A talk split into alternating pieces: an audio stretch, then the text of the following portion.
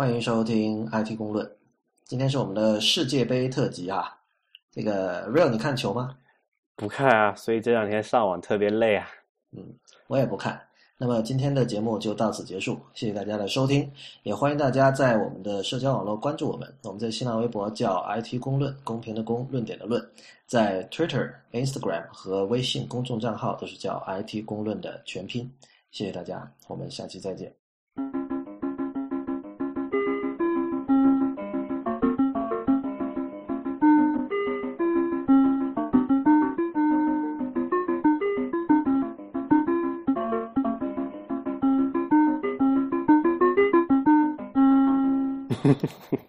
好吧，那正式开始啊。呃，Real，我们今天聊什么？苹果啊，又聊苹果啊？对啊，苹果的什么？苹果，嗯，应该是应该是苹果中国对吧？嗯，OK，苹果中国一直是一个很特别的存在哈。对，就是这里特别是指什么呢？是说他讲的中文似乎是叫做自成一体的一种文体。对，我觉得这个已经成为一种，就是一种怎么说啊？我我我看到那个之前知乎上有人在在谈论这个 iOS 八这次出来之后，嗯因为现在在苹果中国的网站上有它整套的那个文案，已经中文版已经做出来了。嗯哼，然后有人说苹果又一次发明了中文，我我不知道啊，因为这我自己以前做过翻译嘛，然后、呃，这个问题我们其实以前在 Twitter 在很多这种社交网络上，我们经常都有有有吐槽哈。对，然后那个以前我自己在 Apple for Us 也写过一篇，那个是在二零一三年六月，那个时候是 iOS 七刚出来，就去年的这个时候。那么那个时候，当时我比较了一下他们就是呃台湾的苹果网站，还有那个大陆站，还有香港站的几个版本，然后我自己也尝试着译了一个版本。那个回头我们会把那个链接放到那个提纲里，大家可以去看哈。呃，我这边也不想就是去 defense 我自己的译文，反正大家自己判断就好了。但是 iOS 八这次的话，确实，呃我不知道 Real 你怎么看？我第一个感觉是 iOS 八的英文文案并不是太好，就是水准有所下降。嗯，这个不，我首先，我首先，我我我想挑出一个例子来说，就是那个关于 messages，、因为 message 就是 iOS 八不是增加了那个语音嘛、啊哈 a u d i o Note，就是这个，当然它很已经很晚了，别别家都有了，它现在才有，但是它为了突出这一点，它的英文的文案说的是这个 messages，呃，actually LOL 句号 OL 句号。那我我当时其实我我不是很懂什么意思，我当然知道呃 L O L 是 laugh out loud，就是笑出声的意思嘛，就大笑的意思。但是它后面又有一个 O L，当时我就很困惑。那作为亚洲人，我第一个想到的其实是我们说的那个 O L，就是 Office Lady。但是当然我知道这个东西是只有亚洲人才说的，美国人是不会说 O L 这种词，就是美国人没有说把这个办公室白领女性称为 O L 这样的简写这样的说法。这样会找会被什么性别歧视搞死啊？对，而且这个这其实是日本人先这么说的，后来取到台湾和香港吧，也可能是取到香港传到大陆。那然后我就想 O L 是什么意思？然后我跟我朋友就猜嘛，嗯那呃，就是我们一开始猜过很多，我们想是不是 online，是不是这个还是什么，我都忘了。但最后就是我们觉得可能就是这个 out loud，就是就是重复一遍。然后那个我我在我用 Apple for Us 的这个 Twitter 和呃新浪微博账号有问，那有很多人说就是就是就是 laugh out loud out loud，就重新重新说了一遍。对啊，然后我后来后来我又去 Quora 问，Quora 也有人回答是这样。对啊，我觉得这个还蛮好理解的呀，就是起码我第一眼我就看看懂他那个要要要表达的什么意思嘛。啊，那是我比较笨了，但但我我我看对，我觉得这个有一个问题就是，你你你跟比如我我平时有跟你那个也有这个用英文聊这个叫做 iMessage 嘛，就是对。你不会加那个很多这种就是如果是就是英就是英语世界的年轻人聊的加的那种这种表情符号啊那种对你你说，的什么什么什么 L O F L 什么对对那种缩写你你很少用的，不，但这不表示我不懂啊，就是因为我我完全明白它什么意思。嗯但是就是说，呃，我觉得如果真的是就是他想通过重复这个 out loud 的话，嗯我会把第二个 out loud 拼出来，就是 L O L 句号，然后啊 out 句号，loud 句号，在我看来，这样的语感是更加成立的。就不够这个就表表意不够清晰嘛，它的那个缩写那个在那个地方。呃，不只是表意不清晰，因为我觉得就是呃，如果 native speaker 能看懂，就说明他表意是够清晰的。因为我看不懂，并不说明他表意不清晰。但是我觉得从语感上说，如果你是想强调这个 out loud 的话，我我自己的感觉就是你把第二个 o l 拼出来，强调那个可以那个传声音这一点，对吧？对对。对，那这个就我我是我是设想你把这个东西读出来嘛，messages actually L O L 嗯 out loud。我对我想是这么读的，但如果你看他现在写的就是 messages actually L O L O L，我觉得好傻。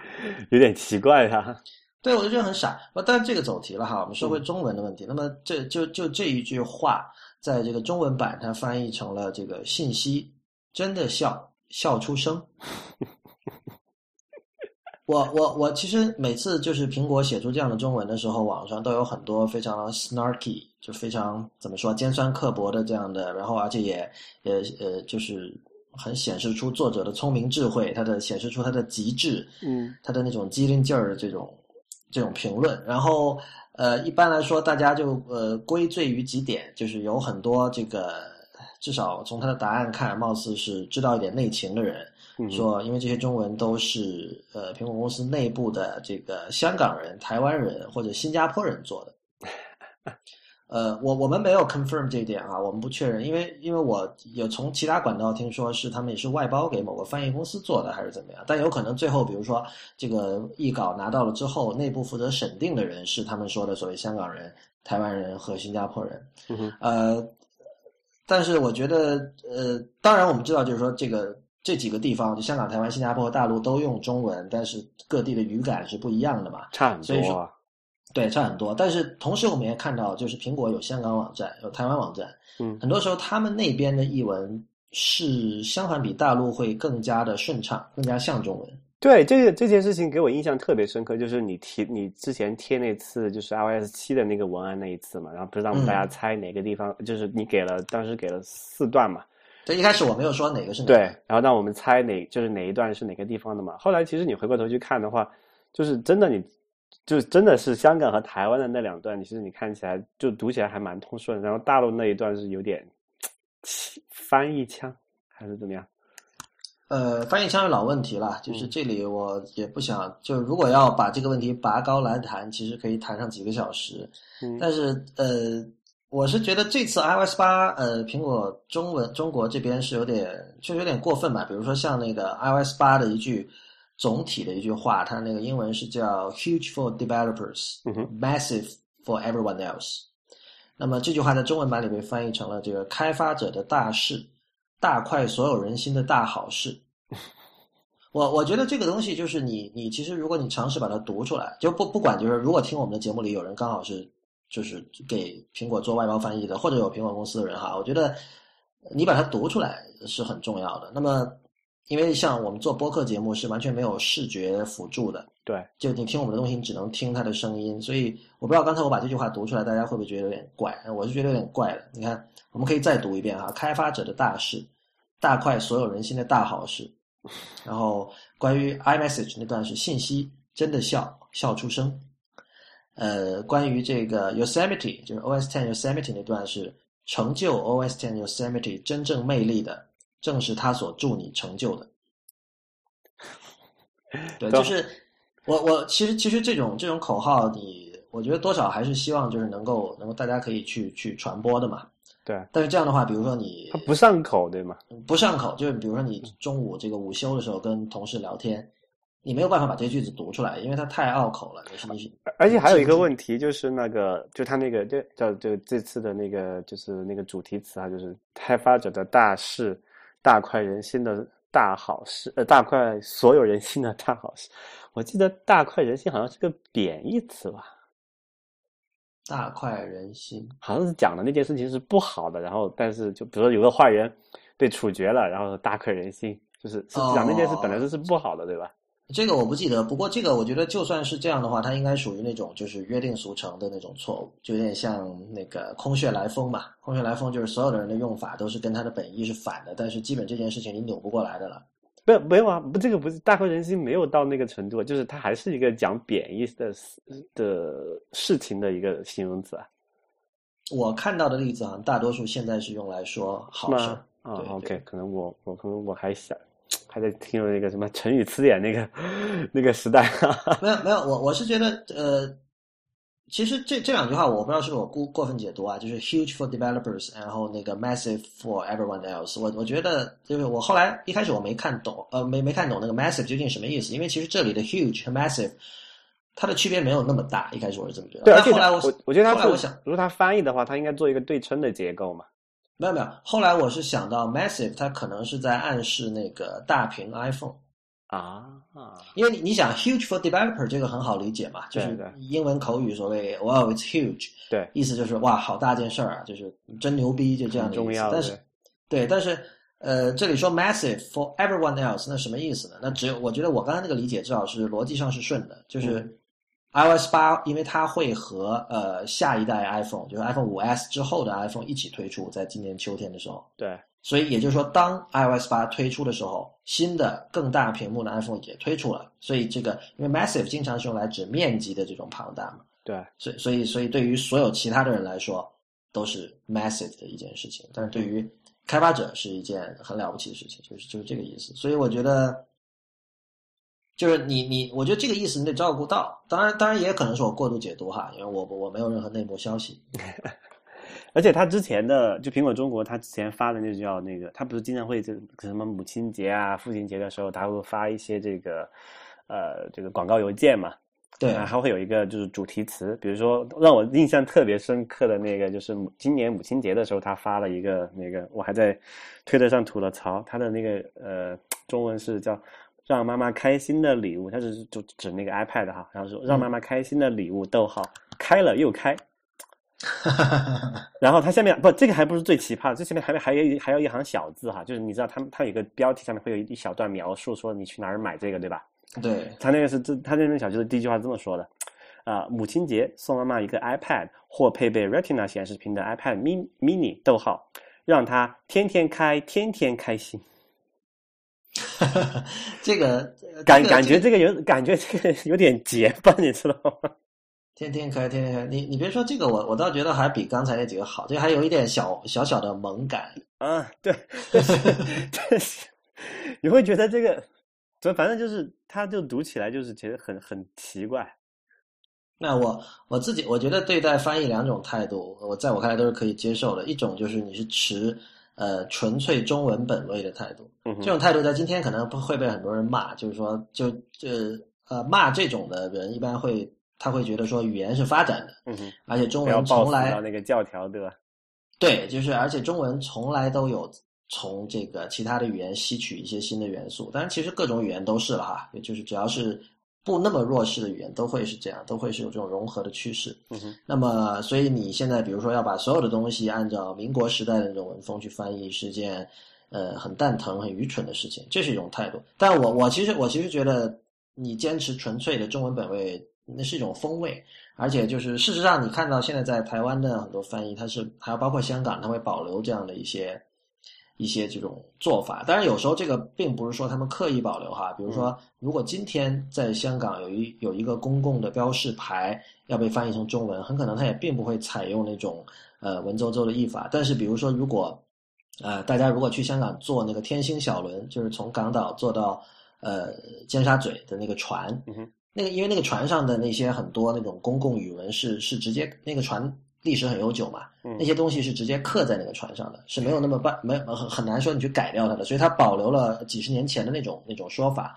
像他有一个说，我忘了是说吸烟还是随地乱扔东西什么的，他写的是会这个送官纠治，就把你送到官府，然后去究究竟的究治疗的治，送官纠治。嗯那英英文我忘了是什么，但是读起来就是很很普通的现代英文，就是说你你如果现在去翻译那段英文，绝对不会翻成这四个字的。但其实这个我觉得这是一件很好的事情，嗯就这是一种态度。但另外一种对待翻译的态度就是说，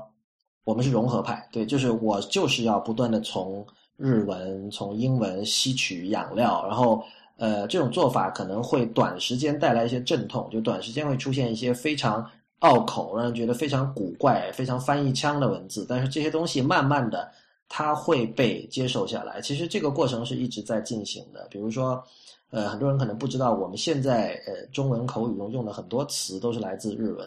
我这里说的不是说呃一百年前传入的那些什么政治、经济、民主那些大家都耳熟能详了，对吧？对。但是呃，可能很多人不知道，像我们说提案，比如你设计师，我明天要去做一个提案，这个提案是日文。比如说我们现在老说像呃，当然这个可能是比如说比较哈日的人看日剧比较多的人会说一生悬命。就是指非常努力的做什么事情，这个也是日文。嗯，然后还有很多很多，就是我我因为我有我有去整理一个单子，就是二十一世纪传入中国的这个日文词有哪些，所以我们看到像这个提案，包括我们老说扩散，对吧？扩散也是日文。扩对你，所以你不知道嘛，对吧？就扩散，其实这个是。但如果我说错了，请听众朋友纠正。但我还是我，我觉得扩散对我还是比较有自信的。然后另外像就是指那个什么求扩散那个扩对啊，就求扩散的扩散。呃，像逆袭对吧？啊，这个是逆袭，毫无疑问。宅男宅女的话，我是整个宅就是宅宅文化里面的很多用词。嗯，呃，腐女这些不用说了，二次元、三次元，还有像无视，我被人无视了。对。还有那个说这个说一个人欲求不满，嗯，对吧？还有那个像通告，通告这也是一个很多人可能没有想到的。所以，所以这这个这还是还是走题了。就是就我觉得这两种态对待这对待翻译的态度都是可以接受的，但是前提就是说，嗯，就其实这是真的是一个考验品味的事情。那么，那那所以其实从呃，那因为我知道你是之前做翻译的，就是从你这个从翻译的角度来讲，你觉得？苹果中文、苹果中国的这么一些这个文案，呃，先先不讲它这个翻译的好坏，就说从风格上，觉得你觉得它统一吗？我觉得风格上确实是统一的，就风格上甚至跟，呃，这样说有点 mean，我是想说跟他们这些。苹果中国的员工，就我认识的一些苹果中国的员工，给人的印象也是统一。呃，但但就是说，这是一个确实是一个有一种四不像的感觉。这个我相信大家都会都会这么觉得。但是我觉得有一点其实还蛮特别的，知乎上也有人指有有一个好像用户谁指出了这个问题，就是说他这个风格蛮独特的，就是你能差不多能看到这个文案，你就一眼知道，哎，这是苹果中国的文案。然后，但是这个你同时也可以不，我觉得这不是。这这种风格，如果它是一种风格的话，并不属于苹果。但是它确实有，你有看到其他公司、其他国内的这种或者是跨国公司也好，会有这种风格的翻译吗？你先让我举例子，我举不出来。但我觉得这是因为苹果太高调，就就大家对苹果的关注远远高于对其他，就是有可能出现同样遏制的这种翻译的那些公司的关注要多得多。但是我我觉得我给我印象现在是这样子，就特别是像这个。呃，一些像什么所谓的世界五百强的那种大的企业在华的业务哈，你去看他们的那种中文的文案，现在我都觉得还蛮接地气的，或者说蛮蛮中国的那种感觉。反而是苹果这个就是这个公司，它的文案都一直那种很，你你甚至都不能说它是一个翻译家，它就是一个很奇怪的一个，他们叫什么苹果体嘛，就是有一点像杨金邦了。以前我们说杨金邦就是那种。你知道吧？就是就是，就以前上海就是就 Pigeon English，就是那种完全四不像那种英文，但只是它是反过来，它是洋泾浜的中文。对。但是但是，我觉得呃，这个跟我们以前说到的一个观念是一致的，就是苹果其实是一家很美国本土化的公司，很加州本土化的公司，很加州本土化。对它，它虽然比如 App Store 开到几十个国家，它的各种产品也在几十个国家卖，但是基本上它的这个价值观。它背后的信念，还有它的整套的这种形式的风格，都是非常非常美国的。就代表这种，你说它美国梦也好，说它这种美国美国式的这种这种价值观或者什么，就是它不是一个特别考虑说要 localize，就是我到别的国家做生意，我要这个入乡随俗，它不是那样的公司。至少目前为止，我觉得不是哈。对，而且反正他做的一些什么，就是在文化上的决策，我觉得就基本上就是加州中心化。我觉得这也还是蛮蛮讨厌的，就是他就是很多人觉得他那个，我记得他是 iOS 七的吧，他不是背后就所有的那个苹果都有都有那个那一条一句话嘛，叫 “Designed by Apple in California” 嘛，对吧？对，就说你为什么要强调 in California？Who cares？呃，不不，就至少在啊，I do，OK，就是不是就是呃，我看到这句话，我是觉得呃，就是我我我能够体会到他想传递的一些东西吧，因为你知道，California 意味着六十年代发生在那边的很多事情，比如说这个发生在 Berkeley 的这个 Free Speech Movement 自由言论这个学生运动，然后有各种这个像花童啊，还有当时做的就反战游行啊，它是一个就代表着这种。自由的空气、自由的精神、自由的思思想，就所有这些意象，在那句呃，这个 “Design by Apple in California”，它它会唤起这些意象。所以，对我们这种就是说呃还比较关心文艺事情的人来说，这个我觉得这句话是有效的。对，我但我觉得某些东西，这个是我我我我我觉得这点没有意义啊。我我的这个我不我觉得不好的那一点是这样子，就是呃，我觉得起码以苹果现在的这个就是说市场体量或者是品牌形象来讲。它是一个，就你说 design by Apple 就够了，人家我们认的是 Apple，就是说理解刚才你讲那些就是六十年代或者七十年代或者这些文化现象的事情呢，毕竟是它的所有用户中的非常非常小的一部分人。然后我觉得作为一个啊，在美国不是哦，我觉得在美国就是加州在美国意味着什么？我觉得。呃，应该就不不至于非常非常小，就大家知道怎么其实相比它这个全球的那个这个这个，不不但我不是只说美国美国的用户哈，就是说全球用户来讲，就毕毕竟它它应该是成为一家全球化的公司，它应该去做一些啊 localize，就是我们讲本土化的一些事情。而而且这个这个也是它，比如说我们呃，或者你这么讲，这就为什么现在在中国有这么呃多的这种呃安卓手机也好，或者其他这种各种厂商在做这种事情也好。啊，其实除了价格这个因素之外，哈，你仔细仔细想一想，其实无非就是这个文化的问题嘛。你你苹果给中国用户提供的很多服务，并不呃适合很多中国用户的这个这个使用环境也好，还是文化体文化背景也好，对吧？是的，对，所以我觉得这是一个很切切实实的问题。对，所以我觉得呃，作为一家呃，就是之前我也讲过，它有一个增长的问题，它要去面临这个全球市场的问题，它不应该。把它的这个呃文化，或者说这个局限在某一个区地区上某一个区域，它应该有一个叫做普世的价值观在里面。我觉得难，就是我觉得现在来说，整个这个科技界，包括互联网界，是越来越 localize，就是呃，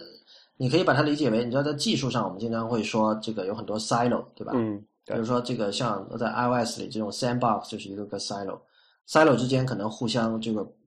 能够做到的这种互通是有限的，当然在 iOS 八开放了一些，但是仍然它是一个处于管制之下的一种互通。嗯，但其实你把这个呃镜头拉远一点看，这个每个国家也是一个 silo，就是其实一直以前一直是这样的，后来互联网的出现，把这些每个国家的这种 silo 这种边界稍微打破了一下。嗯哼，就以前我们也讲过嘛，就是说这个互联网刚出来的时候，我我要听一首法文歌，OK，我直接下载好了，很简单。有一个网页上面有下载链接，一首 MP3 我就下载过来了。但是 OK，iTunes Store 出来了，这个可以可以合法的卖歌，大家也会去花钱买歌。但是最终就壁垒又出现了，比如说我必须有一个法国的 Apple ID 才能去法国的 iTunes Store 买那首法文歌，因为它并不在美国或者其他地方的 iTunes Store 里销售，这是由于版权方就唱片公司的限制，诸如此类的事情吧。嗯哼，所以。呃，就同样，你看，我们知道中国有很多非常接地气的互联网公司，就是他们对于他们本地化真的做得很好，我非常符合中国人的使用习惯，在中国也获得了巨大的这个商业成功。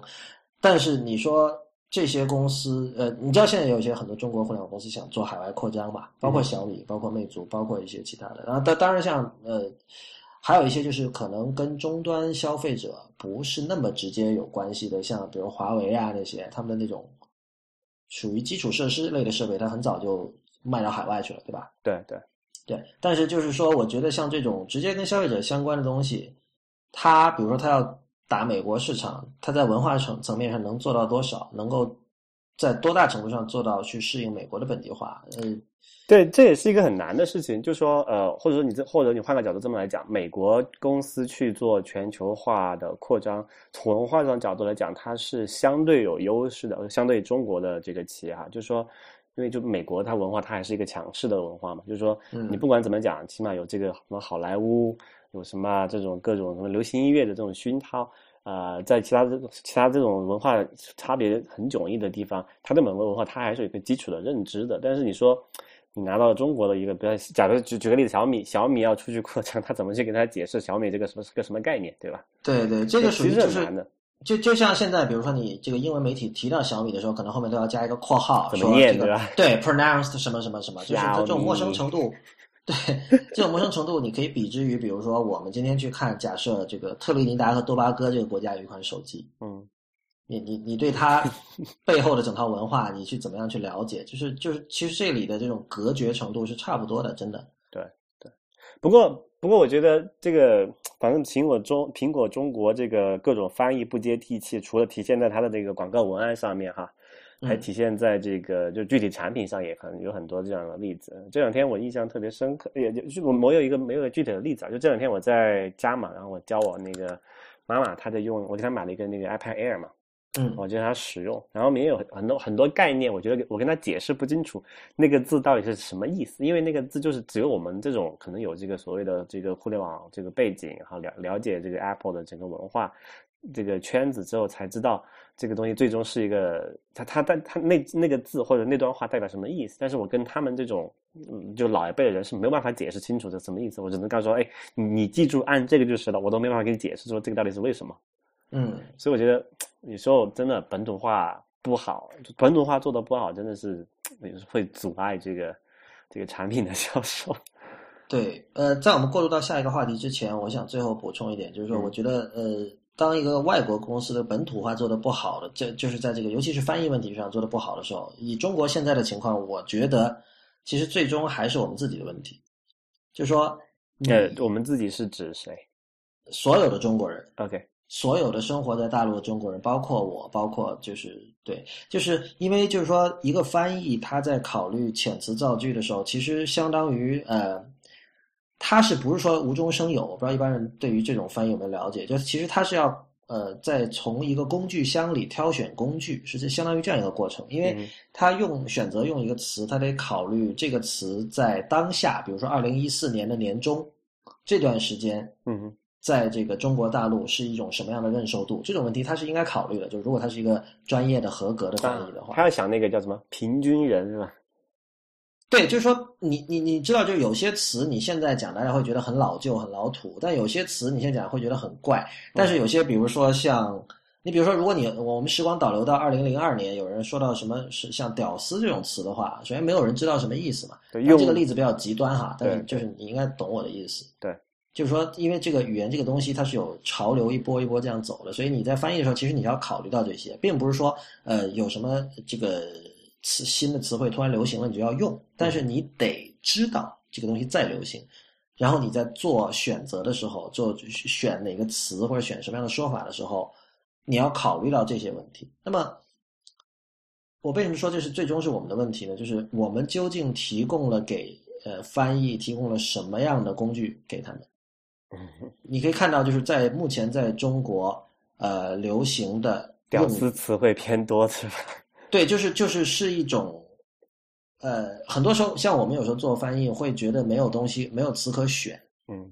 当然你所所有的词都被玩坏了。对对对，这这句话很好，这句话很好，这句话可以拿来做今天的标题。所有的词都被玩坏了。嗯呃，当然这个不，我我们不是说说怪谁，因为所有我们所有我们所有人其实是绑在一条船上的。就是如果这个呃汉语出了问题，我觉得所有人都责无旁贷，这样一件事情。就是你作为翻译来讲，你也不能说是哦，看到只等着这个老百姓民众提供词给你，你自己其实你是要有那种练字练词的能力嘛。嗯，就是如果你觉得啊、哦，现在流行的词汇都很糟糕，都很没有品，那你你发明一个有品的东西出来，然后你有本事，你让它能够普及。但这这个其实难度很大。但是我就是说，嗯，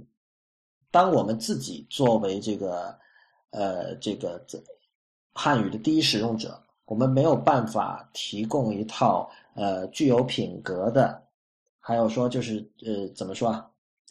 各种各样的，比如说我们有高端的词，有中端的词，有低端的词，他们刚好可以应用于不同的场合。那我们其实是没有这样一套东西的。比如说你现在要说，呃，非常正经、严肃，但是又显得很弹簧，就是是真正那种正面的弹簧，嗯，很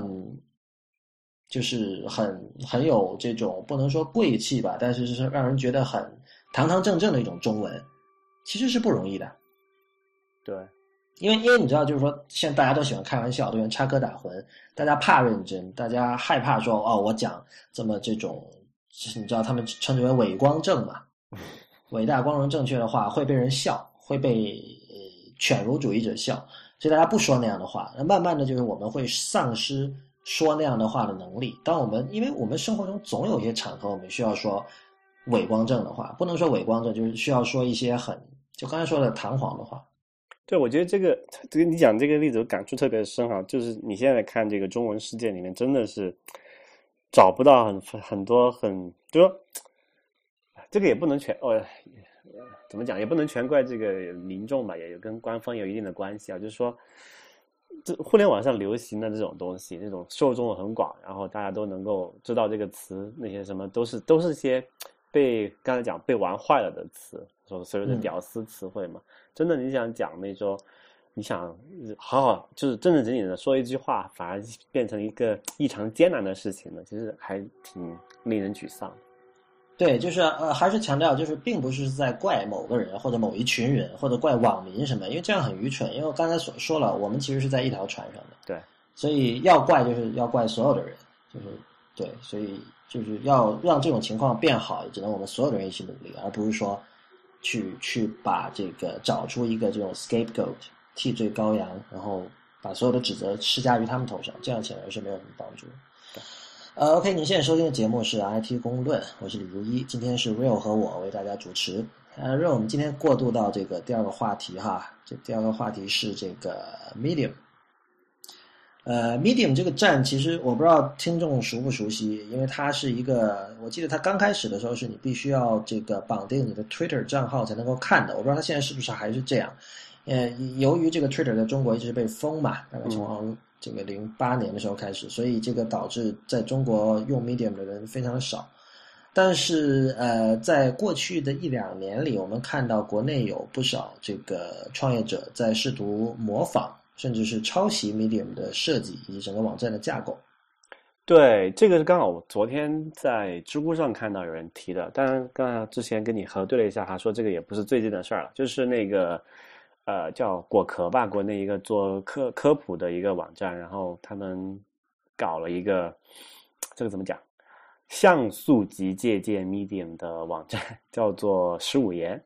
对。啊，然后知乎上就有那个用户把它这个对比出来，发现这个所谓这个这这这已经不只是像素级借鉴的问题了，这就完全就是抄袭了，因为它连包括这个，比如 C 就是可能这个听众朋友里面有做这个网页设计的朋友知道哈，它连那个什么 CSS 那些元素的那个就是类名啊，还有颜色的那个就是就是 RGB 的那个数值都完全借鉴过去了哈，嗯，打引号的借鉴。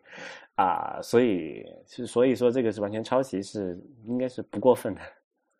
对，就是去所谓借鉴 Medium 的站，他们不是第一家，因为之前我们知道有一家叫那个简书的网站，嗯哼，呃，他简书一开始不是做这类型的东西的，后来他某一天开始，他决定说我要转型做这类型的东西。那个时候，那个大概我觉得是两年前了，已经。就那个时候的 Medium 跟今天还不太一样啊。Medium 这个站也很奇怪，因为他那个创始人是 Evan Williams。就是他是这个 Twitter 的三个创始人之一，所以呃，首先有一点，他并不缺钱，就是他可以很有耐心的慢慢去做。你在可能未来几年里说不盈利都没关系。那么，所以他在一开始做了两三年，我们看到他变化是非常非常缓慢的，就是以至于又一直到今天，有很多人，包括国外的这种这个科技记者，都说啊，我搞不清楚 Medium 究竟是个什么东西，我很难去跟别人描述它，因为。你从从面儿上看，Medium 就是一个新的博客引擎而已。你可以说它是一个新的 WordPress。对，这这这点其实我印象特别深刻，因为最开始我知道 Medium 的时候，其实是跟那个那个叫那个 Subtle，你知道吧？我知道 S V U 呃 S T S V B T L E。对，那个是叫那个叫什么来着？Dustin Curtis 搞的嘛。OK，我不知道这个人是谁。那是一个，反正也是网上一个很就国外挺知名的一个设计师哈。然后 OK，呃，就当时我是把这个两个归为一类的。后来我发现他们的其实就除了在这个风格上给我感觉就是那种这种呃适合长文本阅读那种那种设计感，给我感觉比较类似。我发现他们在这个内容和文，就是这个就是就是叫写作方，也不叫写作方式吧，就是这个使用方式上还是很很大区别的。但因为我自己并不是这个 Medium 的重度用户啊，其实这里有很多问题，就我们要可能，因为我知道你是这个 Medium 的，算是一个比较重度的用户了，就可能这里有些问题可以跟那个听众朋友们呃可以可以聊一下，就是就他们如果也不不不了解这个，像我像我一样不是很了解的话，就说。从你的角度来看，呃，Medium 这个站呢，它最就是说，它相对于比如说相比 s a t o 来讲，或相比其他的一些这种，还有像那个像 Tumblr 也是一个比较知名的这种博客网站哈，它的有什么本质不同吗？我觉得 Tumblr 可以先撇开，因为 Tumblr 完全不一样。就 Tumblr 我如果归类的话，我们说它是所谓轻博客嘛。嗯哼。就 Tumblr 是鼓励你可以很快的发很短的东西，可以发一段话、一句话甚至几个字。对对对，所以它它其实就是我们从 CMS 的角度来看，就是从它的这个内容管理引擎、内容管理系统角度来看。嗯。比如 Tumblr，你在这个发送这个一个博客文章的那个界面里，它就给你归好类了。你就是我究竟是发一张图片。还是发一句 quote，就你刚才说的一句话，嗯，还是说发视频，还是发几张图片，就这其实是分别不同的几个按钮，嗯哼。那么，所以这其实是对这个内容创作者的一种暗示，就是说你可以把你的内容呃归类为这样几种，然后你在我这上面发。所以它从设计上是鼓励你发短平快的东西，包括它这个它的 app 做的也很好用，你拍张照片马上就可以发，诸如此类。但是 Medium 显然是鼓励长文写作的，嗯哼。而且它是长文的，就按就是属于超长的那种长文了，应该是。啊，我觉得在今天可以算，但对，因为就按现在的阅读习惯来讲哈，就是那那天谁李李楠说的说超过多少字来着？呃，李楠说他在哪里看过一个 Evan Williams 的采访，但是他没有给出链接，我我。因为我觉得他是凭记忆说的，我不确定他说的是不是准确。但是他跟我讲的是，他看到 Evan Williams 说他们的后台统计数据表明，当一篇文章超过了一千五百个英文单词的时候，呃，点击率会大大的下降。对，就是那我觉得这现在是没有耐心在网上阅读了嘛？对。那首先我想说，一千就是如果大家有看英文的话，会知道一千五百个英文单词比一千五百个中文单词要长得多。呃，这个长是指视觉上。视觉上，同时就是说，比如说那个中文一篇写专栏哈，写一千到一千五百字很正常，但是英文的话可能没有那么长，往往专栏对是一千字以下的，就是这样。OK，啊，呃，然后还有一点就是我刚才说它，你可以说它是一个 WordPress，当然就是，但是这个是指它的这个整个架构上，就是本身它就是一个有 CMS 可以让你发博客，可以可以发文章的一个一个东西。虽然它鼓励长文，但你愿意的话，你发一个一百字的文章也没人管你，对吧？对。呃，但是它它当然有一些这种花边的一些功能，比如说它有这个所谓的 collection，嗯，然后它的那个它最大的有一个特点是它的那个呃，他们它它不叫评论，它叫 note，就是说呃，以前博客的话，在这个一篇文章的底部会有评论区嘛，对，那么它的做法是在每一个自然段的右边有一个视觉上不太明显的一个小小的一个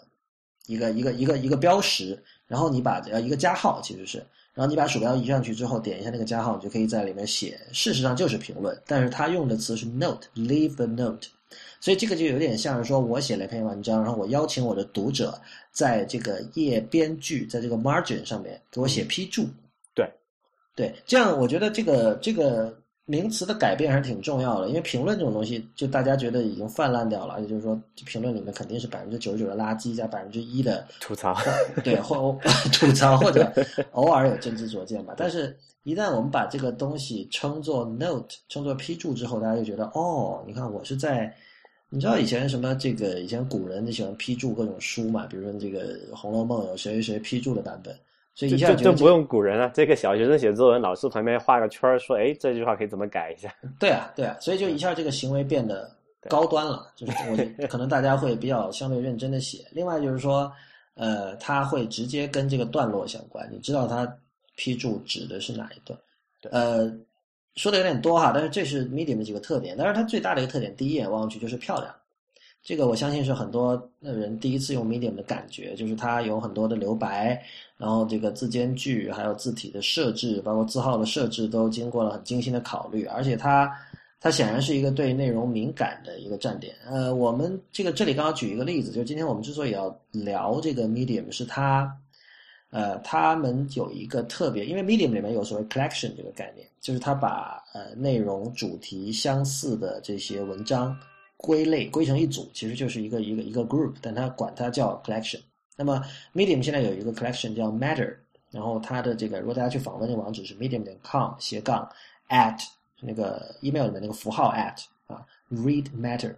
那么今天这个这个 Matter 登了一篇这个 Felix Salmon，就是以前在这个给路透社写博客的一个很著名的一个科技记者的一篇文章，非常的长。那这篇文章其实是他对那个 BuzzFeed，就是这两年很火的一个美国的一个新新站点，就是他们是以那种呃列表式的文章，就是 listicle 著称的，就是那种你知道这个四十五个三十岁前必须做的事情，对这个五个不得不用的这个。健身 App 就诸如此类，他们用这种这种结构来写文章，然后获得了很高的转发量的这样的。那么，其实他他去采访这个 BuzzFeed 的创始人，然后写了一篇非常长的采访。然后这篇东西的特别之处是在于它的版式跟常规的 Medium 的帖子完全不一样。就是我们会把这个链接放到这个提纲里，大家可以看。就是它这里是其实做了相当精心的设计，我相信这个是呃 Medium 的这个编辑团队。跟这个 Selman 这个作者两边通力合作的一个结果，所以这这这种文章显然它的这种可复制性是很低的，而且它的这种单次生产成本是很高的。但是从中我们也可以看到，就是 Medium 最呃最近呃这几个月来，他们在这个内容生产方面的一些野心，还有做了一些新的尝试。嗯哼，嗯，这里可能就有一点，我觉得呃要解释一下，就是说 Medium 上面的这种。呃，就一般在 Medium 写的内容的人会是有什么样的特征吗？还是有什么特质之类的？呃，事实上，我现在觉得 Medium 至少目前为止，它的文章的最大特征是标题党。就这个，我觉得很悲剧啊！就是说，他们其实是有这么多好的工程师和设计师，做了一个其实真的是相当不错的一套 CMS 系统，嗯，和最终的内容呈现系统，就是包括因为我自己也在 Medium 上发过东西，呃，他们的后台是。做的相当好的，其实 CMS 你要让一个作者觉得很好用，不是那么容易。我当然我我觉得对我来说可能它限制多了一点，因为它有很多就是关于他们自己有自己的一套这种框架式的想法，就是说一篇文章应该由哪些部分组成，然后最终应该呈现为什么样子，而不够灵活是吧？对，不够灵活。就他们这套想法跟呃每一个作者的想法未必是就是吻合的，有的时候作者会有别的想法，比如说有时候我就会有别的想法，但是你在这这套系统下。不一定能够很方便的实现，但是总体来说，比如说拿如果拿他那个 CMS 去跟 WordPress 或者其他的一些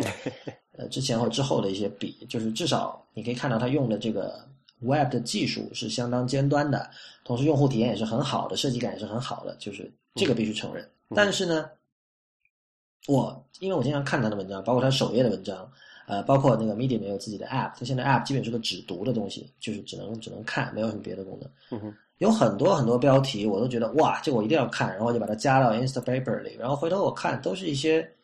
很就是没有太多的深度的文章。比如说有很多这种什么，我为什么离开 Google，我为什么离开 Facebook，呃，为什么 Facebook 注定会完蛋的？然后过一段时间又有一个人写了，为什么 Facebook 是不会完蛋的？然后之前第一个人又写了一篇，呃，我看了那个人之后，我写，对对对，就是为什么我还是认为 Facebook 会完蛋？就这样的东西很多。然后我觉得他们很会起标题，而会起标题其实是一个好编辑的一个重要的特征，这个必须承认。至少在这个报纸这个领域，包括网媒其实一样的哈，因为那个标题取得好，它的这个传播率会高很多。但是呃，我真的我觉得大概有百分之七十的 Medium 上的文章，我点进去看了之后，我是有点后悔的。就我觉得我其实浪费了时间，这个这个会不是因为太挑剔了？我觉得不是因为我太挑剔了，我觉得是因为真的不是，因为就是说像这种长度的文章我也看很多，比如说像目前看到有深度的文章，往往还是来自旧媒体。当然，这个旧媒体就是比如说呃，每一个旧媒体是不一样的。你像如果是纽约书评这种，肯定它就会更整个形式方式更加的老套，对吧？对，更加的捆绑于一个一套旧的秩序、旧的价值观。但是像《大西洋月刊》《The Atlantic》，之前我节目里也反复提到，它虽然也是一个有几几十年历史的一个一个杂志，但是它在新媒体策略上就走得非常的前。但是，但是就是总体来说，他们的整个内容生产的模式，还有他们能够找到的作者，还有就是对啊，就是你你知道像 The Verge 或者很多这种现在被人称道这种新媒体，他找的作者其实都是小孩儿来的，嗯就刚出校门的，甚至是没有出校门的。你像上次那个 John Gruber 在播客里采访那个 Mark Gurman 嘛对对，，Mark Gurman 就十几岁的时候开始给那个 Nine to Five Mac dot com 这个网站写那种苹果的爆料文章，所以所以现在因为你知道现在我们谈论的很多这种新媒体站，往往都是科技站点，这种科技站点。那种短平快的，或者说做评测的，或者是这种爆料式的，嗯往往它的作者年龄层是相当低的，二十五岁以下的。对但是你比如说传统的这个旧媒体，他找到的这个记者可能年龄层就相对大一点。但是你知道，就是深度这种东西，确实是需要这个时间啊积累，对需要时间的。所以这我觉得这是一个问题，就是呃，年纪稍微大一点人，他对这种 medium 这样的东西，可能他会持一种观望态度，他会觉得哦，这个没什么，这就跟博客一样，那我还是写我的书好了，对吧？哎，这里其实说到这里，我觉得我有一个现，我不知道个人感觉不对还是怎么的，就是我很少会，就是我我看的，就我关注的领域其实还比较狭窄啊，就是 IT 啊这种科技类的圈，科技类的这种新闻的或评论的圈子哈。嗯我很少看到有那种值得读的文章会出现在，就这个这个这个领域里面值得读的文章会在 Medium 上面发。没错，而且而且我告诉你，我告诉你，嗯任何领域都是一样。我现在没有看到哪个领域那种最值得读的文章会大量的出现在，你不要说大量的，就是偶尔出现在嗯 Medium。对，这就是为什么就就很很好笑啊！特别是你说像 Medium，它你看它的这个背景也好，它的这个设计啊，它都非常非常这个现代，非常这个符合这种所谓的 Web，就是这种 Web 精神的这么一个一个一个一个站点，它反而吸引不了这种啊、这种就是 Web 的或者是 IT 的这种评论的好的写手呢。呃，第一就是说，好的 IT 写手本身很罕见，当然好的任何写手都很罕见哈。嗯然后老问题吧，就是那个 Joker 说的，If you're really good at something, never do it for free。你真正好的人，他不会免费给你工作。当然，我们知道 Medium 里有一些作者是有收稿费的，这这个这个事情是 Medium 决定的，而且他并不对外公布，因为他们有找这个以前旧媒体的编辑来做一些这个选题的策划，然后去约稿。嗯呃，但是他并不会在网站上明确的告诉你哪些文章是给了稿费的。对，对他来说，就是我觉得 Medium 的创始人会觉得这个东这一些信息我没有必要告诉读者。哎，这里就涉及另外一个问题了哈，就是说刚才我也提到那个例子，就是我看的那些比较呃好些，就是就是说能够持续产出高质量的，比如说 IT 类的评论文章的这种呃网站，基本上都属于那种啊、呃我们叫做什么 indie blog，就是独立博客这种形式的。比如说我们知道著名的有那个像那个 Darren Fireball，就是 John Gruber 那个。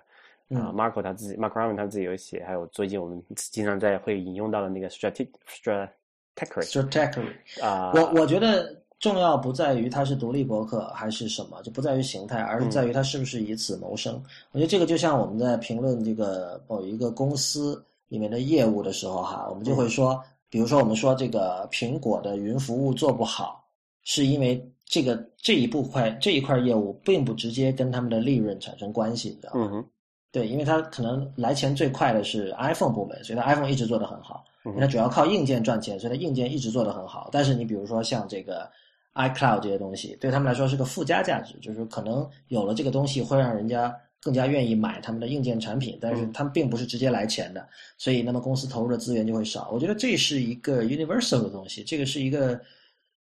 呃，在很多领域都成立的，就是说，如果你并不以此谋生，你就不是专业人士。我觉得专业人士定义就是这样啊。所以我理解你这个的呃这个就是如果推论下去的话，就是因为 Medium 上面那些写手并不能从靠给 Medium 写文章为生，所以他们写的不好。我更愿意这么说，就是说，Medium 为什么有人会愿意免费的写文章，是因为他是一个处于上升期的作者，就是恰恰因为他文章写的还没有好到有人愿意付钱让他写文章，嗯那么他需要借助这种大的平台，你知道吧？嗯哼，就是他需要这种大的平台给他的曝光，然后他期望着有有朝一日，比如说《纽约时报》能看到，哇，这哥们儿写的不错，我们向他约稿吧。然后那个时候，OK，我可以这个拿这个这个一个单词两美元的稿费，我就可以过上这种每天宅在家里写文章，然后 这个这个拿钱这样的一种生活。我觉得是是是有这么一一层关系在里边儿。那么换言之，就是从定义上说，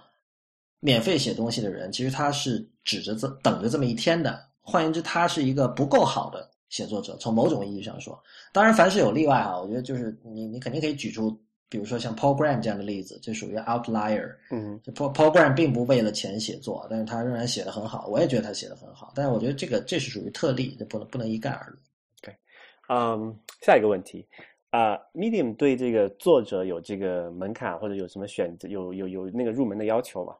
就是我任何它是开放给人写，还是邀请才可以写最早的时候是邀请的，我我那个邀请还是杜潇给我的。？OK，就一开始就是只能看，就只读啊。但是但是那个是很早期的时候，现在我我我不清楚，可以查一下。但基本上就是说，我觉得它迟早会开放。如果现在不开放，迟早会开放。就是它现在的不开，就是就是它早期的不开放，其实可能跟知乎早期的不开放是一样的。嗯，就是希望大家就维持高质量，然后希望这个新人来了之后看到，啪，都是一堆呃比较有阅读欲望的文章，就是这样。OK 啊、然后不就是你你你问这个的目的是什么？因为我但是会有待会儿会有一个对比哈，但现在先、啊先先卖一下关子，卖个关子。对，先先接着再问哈，就是说，呃，就我比如我去看这个 Medium，就作为一个新人，你去访问这个 Medium.com 这个网站哈，他给你的这个呃，第一个是说让你 start writing，就是开始写，然后你嗯就要开始什么登录账号，用 Twitter 或者用 Facebook 登录，然后 blah blah。但是如果你是就你知道写手毕竟是很少，你你就大多数人还是去奔着去读的嘛哈。嗯啊如果你要读的话呢，呃，你去了他那网站的首页之后，你会发现在这很下角，就是最下边有一有四个小栏儿，最右边有一个叫做 Find something to read，就是嗯。找点什么来读一下。嗯，那你点进去之后，它会给你一个叫做这个 Top Top 一百，就是对。每月吧，每月的就是说 the the most read stories of 就是 May 2014，就是比如说二零一四年五月被读的最多的文章，然后他会给你这么给你给你这么一个这个一个列表吧，然后你可以去选。然后你比较有一个比较有意思的点啊，就是它会在每一个文章的下面标注下这个是一个多大概是需要花多长时间去阅读的一个文章。比如说这里会说这个 Everything is Broken by 这个叫 Queen Norton 的人，对，他说是这个是是叫做 seventeen minute read，然后他说是下面另外一个就是 six minute read，我觉得这个是个很很贴心的一个功能哈。你这从怎么样来讲？比如说有些人，比如说你要去做一个，你说很多人他在会在那个 commute 或者他等等那个人的时候，或者等飞机或者等车的时候通，勤的时候，，他会有一个大概预期，我大概会在等等多久，他他可以选择说，哎，那我选一个大概我能在这个期间能够把这篇文章读完，而不是说读到半截剩三分之一，然后我又在可能读很久，就那个那个链条就断掉了嘛。嗯，我觉得这个是一个很好的功能，但是这个好像我只有在这里才看到过，就这个是很贴心的一个设计哈。但是我不知道，啊，但这个扯的是一个小细节，就是说，你说它这种发现机制来讲会有什么问题吗？就是对这个文章的这个呃这个读者来讲，我觉得他们现在你说这个 top top 一百的话，其实我觉得跟所有的榜单有同样的问题吧，就是最终首先可能有劣币驱逐良币的事情发生，嗯哼，对吧？比如说这个这件事情在 App Store 已经发生了很久了，就是现在 App Store 的这个这个榜单其实并没有办法让所有的人都能够很方便的找到自己想要的东西，比如说这个可能前十名都是游戏，嗯哼，但但我想找，比如说像 Fantastic Cal 这样的日历软件，或者 OmniFocus 这些，其实我会觉得很好用的东西，但是我在榜单上看不到。但是可能大部分的人他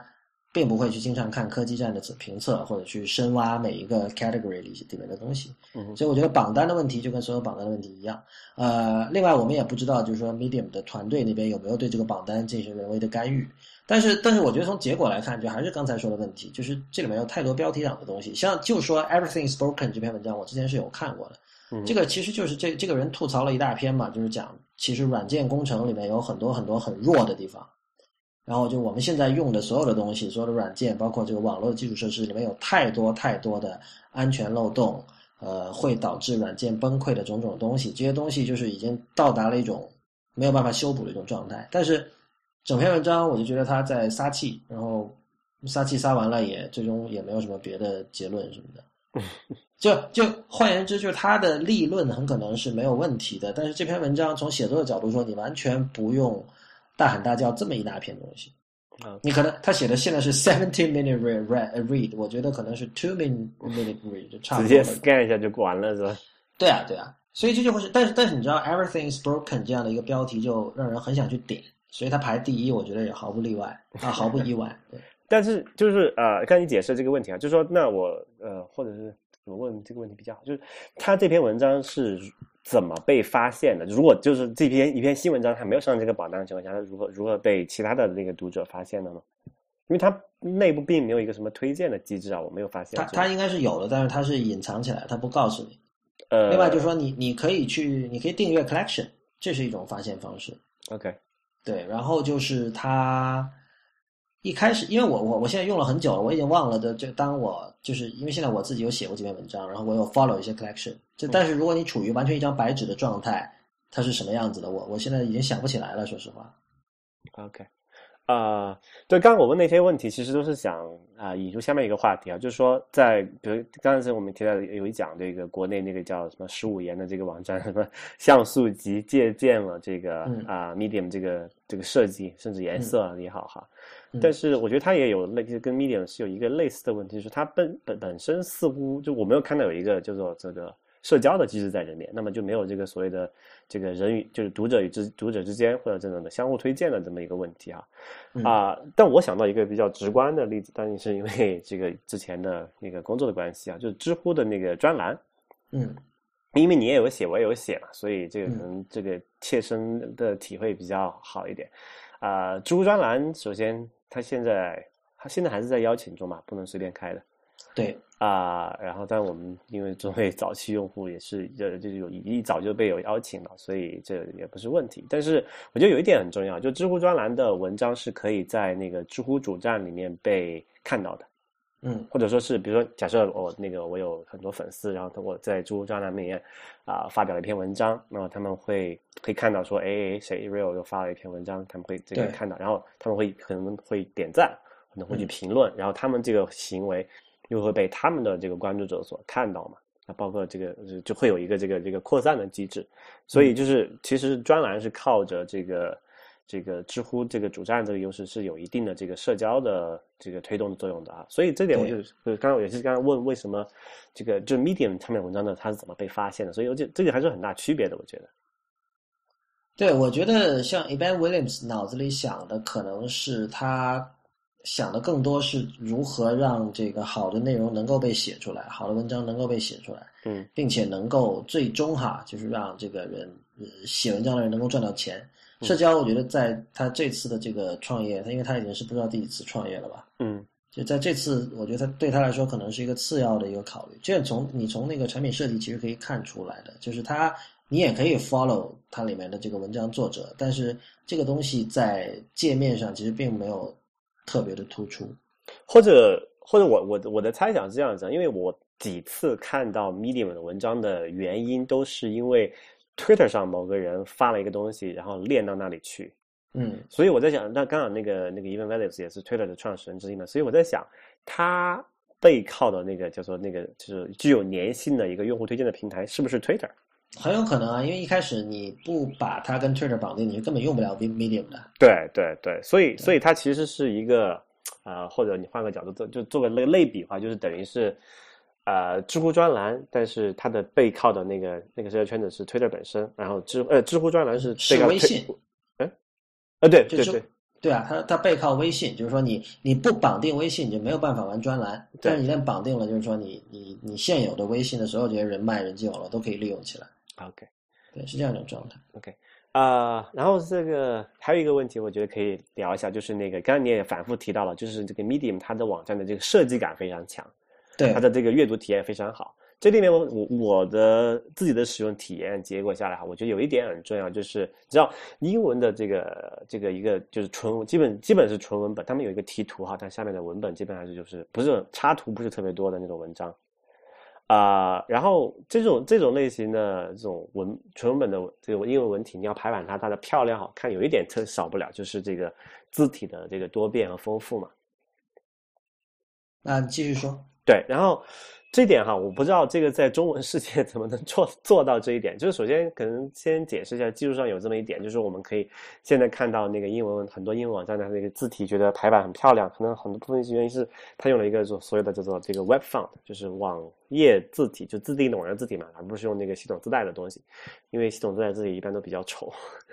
或者说不够啊、不够独特嘛。那现在有这个 Webfont 这个技术支持这种英文文本还不错，然后像 Medium 这个它也是，你可以一眼看到它用了很多这种啊、这个自定义的字体在里面做。然后我就想到哈，这个中中文世界要去山寨这么一件排版漂亮的事情，就是就是叫什么掣肘还比较多，就是呃，因为这个中文的 Web Webfont 就这个网页字体不好做，因为这个中文的那个字符数比较多嘛，导致字体文件字体文件比较大。对，但但是我觉得就是我觉得，呃，我之前在那个《好奇心日报》写那个设计词典专栏，写到 typography 的时候也提到，就是说这个用字体的人和设计字体的人是两拨人。那从使用字体就做排版的人的角度来看，呃，其实你不去不不是说一定要去追求用一些新奇的字体的，嗯就是哪怕你用最呃，就说英文好了，英文你就用 Georgia，你可以排的很好看的。对，这个确实是没有问题，但是有一个可能比较犯难的事情啊，就起码，呃，虽然说你说这个就是英文字体，你就是说有很有限的字体或者就用一种字体，你可以排出好看的，它有一个大小的区别嘛。但是你知道中文世界，特别是在像 Windows 那种情况下，你甚至连字号你都不能很自由的选择，不然它那个就效果很丑嘛，也不像在 Mac 上面这样会效果会稍微好一点点。所以，所以我觉得从这个角度来讲，其实中文要做到像 Medium 那么漂亮、好看的版式，我觉得是有蛮大挑战的。呃，毫无疑问，就是中文的版式设计和这个字体的选择的限制都更多，而且要做得好的难度都更大。但我觉得我们先把这个问题抛开不谈哈，因为这个这个涉及一些可能，因为这个涉及一些可能涉及一些可能今天在我们今天的讨论框架里，呃，在我们今天讨论框架之外的东西。但是我觉得更重要的。其实不是字体和版式的问题，而是信息架构和 CMS 的问题。就是我们看到那个大概三年前有很多这种网站，包括 The Verge，嗯哼，还有其他一些科技站点，它会加入这个 pull quote 嗯这个东西。这个东西你这我不知道大家有没有注意到，在以前是没有的，在再早的科技站点它是没有的。pull quote 简单来讲，就是如果你在看杂志的时候，你会看到这个在一篇长文中间会插入一小段一小段的字，这些句子都是从这个文章里面摘取出来的，是编辑认为的这种这篇文章里比较精彩的一些段落，大概就这么两三行的句子，然后他用比较大的字号把它呈现出来。对，这种东西叫 pull quote。那么，其实这个东西是很对于读者来说是很很好的一种东西，就是它可以让你在快速翻阅杂志的时候，大概知道这篇文章讲的是什么，你不需要细读，然后你有兴趣你再细读。但是这种东西在在 Web 上一直就没有。我觉得这个一方面是因为就是 Web 一开始 Tim Berners-Lee 发明出来的时候，它就是一个很原始的东西，很简单的东西，它没有考虑到这些复杂的版式的需求。但是在过去几年，现在慢慢的开始有了。然后 Medium 里当然也有这个东西哈，嗯对然后，所以我觉得其实是这些东西要比呃刚才你说到的字体和字号更加的重要。就是说，目前我们呃去呈现一篇文章所需要的很多元素，呃，在 Web 上得到的支持是很糟糕的。特别是在中国这个互联网环境下，那个什么对 IE 解我六，我我觉得，我觉得甚至你不考虑 IE 的问题，就嗯假设所有的人用的都是最尖端的浏览器，最新版的 Chrome 和 Safari 好了，嗯仍然是有很多东西是做不到的。对，所以所以就是这个这个是其实这个是呃新媒体的设计师、工程师，还有内容的生产者，就是写文章的人和画插画的人和做 video 的人要一起考虑的一件事情。但是这是一个非常理想化的一个条件。我觉得目前呃我们现在看到的这个几个产品团队里，Medium 是相对是能够满足所有这些条件的。嗯呃，他们有钱可以慢慢的去玩儿，然后他们也有好的工程师和设计师，但我觉得他们缺了一环，就是说，我之前也说过，我觉得 Evan Williams 这个人他不是一个做内容的人，而且我觉得他是不懂内容的。我觉得这个才是为什么，就是我看到他们的文章，我看到觉得很多都是标题党文章的一个原因。嗯我觉得他并没有能力，他没有这种眼光去判断，他不知道什么是好的东西，要好的文章。他有这个他没有运营吧？就是说内容的运营，我不知道你这个运营是什么，就是他人工去刚前一期我们讲的那个人质嘛，是有的，是有的。是有的，因为他之前从 Wired 挖过一个高级编辑过来，但这个人好像已经离职了。但是总之来说，他不是那种完全的算法派，他是有说就是我们要找呃真正懂行的传统的这种编辑来帮我约稿，帮我做选题。我们也要找这种真正就是你看他之前他们做过，其实做过很多尝试，比如他们之前找那个 Walter Isaacson 写乔布斯传的那个人，因为这个人现在写一个关于这个数字革命的一本新书嘛，今年年底会出，他就把他其中两章的草稿发到了这个 Medium 上。当时这个还我我还是觉得是一个挺兴奋的事儿，因为就是这个这么高姿态的一个作家，而且这个人是属于那种非常传统的作家，其实是你知道吧？他不是那种 digital savvy 的人，然后他会愿意做这种尝试，这就说明 Medium 其实还是有影响力的，而且他们是有人脉可以约到这样的人来做这些事情。但是最终呢，就是说，我觉得这都是一些呃零散的一些尝试。好，我们目目前还没有看到说，那他能够这种有节奏、有规律的。重复的生产出优质的内容，而且就包括我们这次我我们在节目就是在讲 Medium 开头我们提到了这个 Felix Salmon 这篇文章，这篇很长的采访，对那个 BuzzFeed 的创始人的采访。嗯，从我的角度来说，我我一直很不喜欢这种对话体的采访，就你去采访一个人，录音机录下来，然后录音整理，然后就是刘一问一个问题，下面被采访对象回答。对这个我觉得很难抓住重点，也没有什么清晰的线条，就结构很差。这个首先 从记者，我我很讨厌就读这种类型，读起来很累。但是你知道吗？就读起来累，其实是说明这个被采访者很水。当被采访者很很优秀，就或者说他说的话很很紧凑，很很多干货的时候，嗯，就是你不会觉得累的。但所以就是说，这我觉得这种文体不适合所有的东西，而且尤其不适合拉得太长。就是说，你你如果写长文，所以这时候我我你应该是尝试用自己的话形成一套自己的叙述，然后把整件事情当一个故事来讲。所以这里我们就可以对照最近那个国外很多人都这个积极赞赏的一篇文章，就是那个 John Gruber 写的那篇叫《Only Apple》，嗯哼，就是他在那个 WWDC 结束之后写的一篇文章，就是。很多人说这个是 Gruber at his best，这我是同意的。就是，呃，Gruber 是一个在这个学校里就办校报的人，他是很喜欢看这种传统的所谓现在我们称之为 long form 的东西。就是他很强调说，这个文章你是要有自己的一套叙述，因为他以前就是说那个 John Siracusa 每年写的那个 Mac OS Ten 的评论，嗯，他就说这个不是一般的这种软件评测或硬件评测，你可以看到里面有个 narrative 在里面，他是在讲一个故事。对讲故这这个其实也涉及上次我跟李楠的一个分歧，就是说，当你有 narrative 的时候，大家是愿意顺着你的思路，被你的思路带着走一点点去看，听故事嘛，对对，是听故事。他并不是说我我我要知道你的观点，我要知道你的观点，然后我拿到你的观点之后，啪，我就赶快走。就像你用那个 Google 搜索引擎一样，你知道 Google 一开始说，我希望你在我们站上停留时间越少越好，因为这样说明我们可以很快的就很高效的帮助你拿到你想要的信息，就说明我们是成功的。但但是，所以这里听众朋友，大家也突然理解了为什么 Lawrence 他不喜欢那个什么，呃，就是叫什么最呃某某最实践什么什么事儿这种类型的文章了啊，listicle 完全完全没有叙事，就是那个东西，我我我也会看了，有时候，但是就是说，它是更像是一篇文章的一个提纲，就是你可以说是这个 outliner 或者是什么这种东西，就是它不是一个。完整文章，但其其实我我刚才说的那个 Felix Salmon 那篇文章，它是对这样的一种格式进行了自己的一种改造吧。就是其实他的文章也是由一二三四五六七八条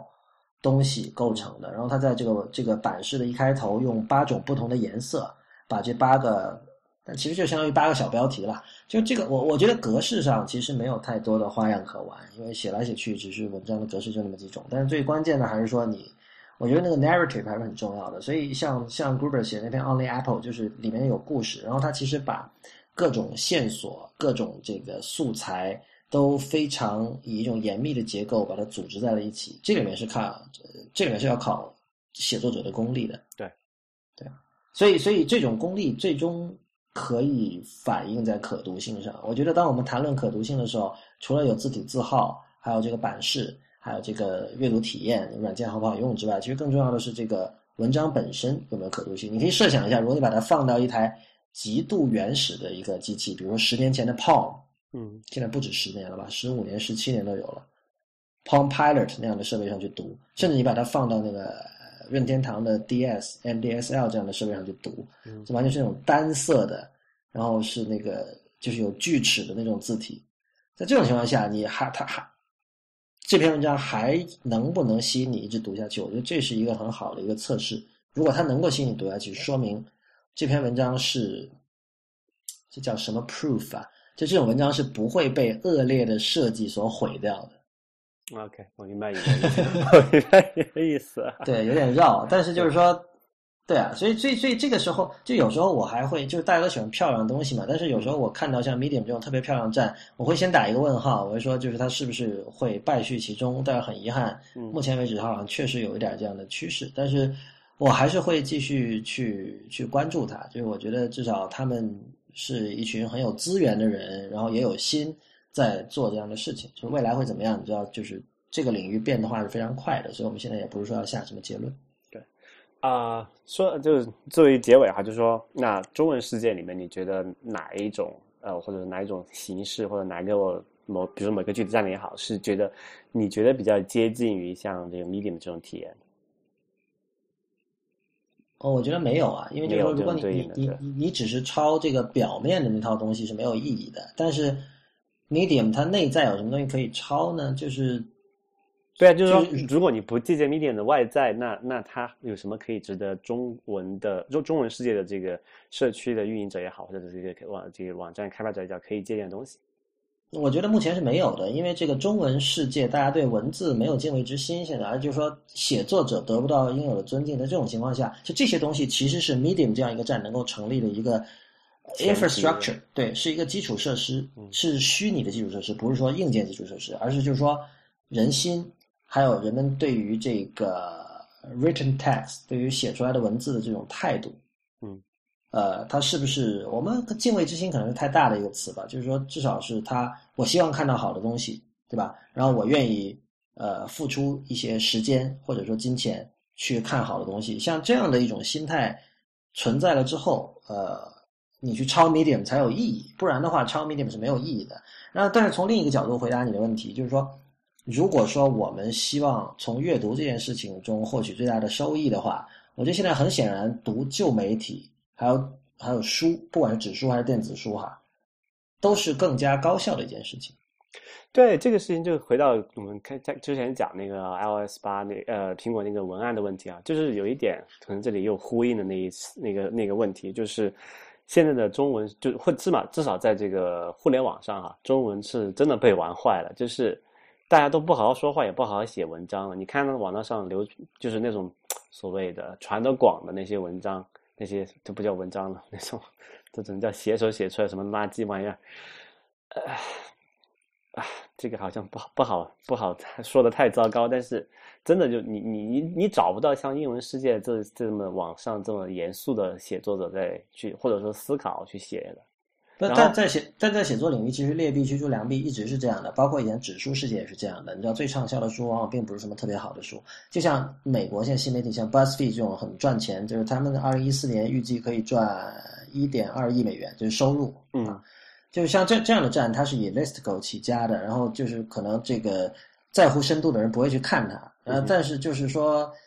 呃，所以这不是一个中国独有的现象。但是你的意思我是明白的。对，这这点确实，呃，之前有很多人有，还有就是你提到，就是说，呃，每次提到知乎的时候，大家可能会听到这么一个说法，叫做，啊，叫什么来着？中文互联网的最后一块净土。这这个我不知道你看到我我已经看到过很多次这样的这样的说法了，就是大家每次在说，哎，这个知乎越来越水之后怎么样，我们应该做点什么？因为这个就是如果这里也沦陷了，我们就没没没别处可去了。然后我后来仔细想想，好像真的没别处没有别处可去了，那就不要去了呀，就回去看书更好。没有，就就是说，其实这个如果大家真的在乎，呃。或者说，大家希望能够不断看到好的东西，其实我觉得还是像之前说的，就是大家是在一条船上的。对，就最终，呃，你的行为决定了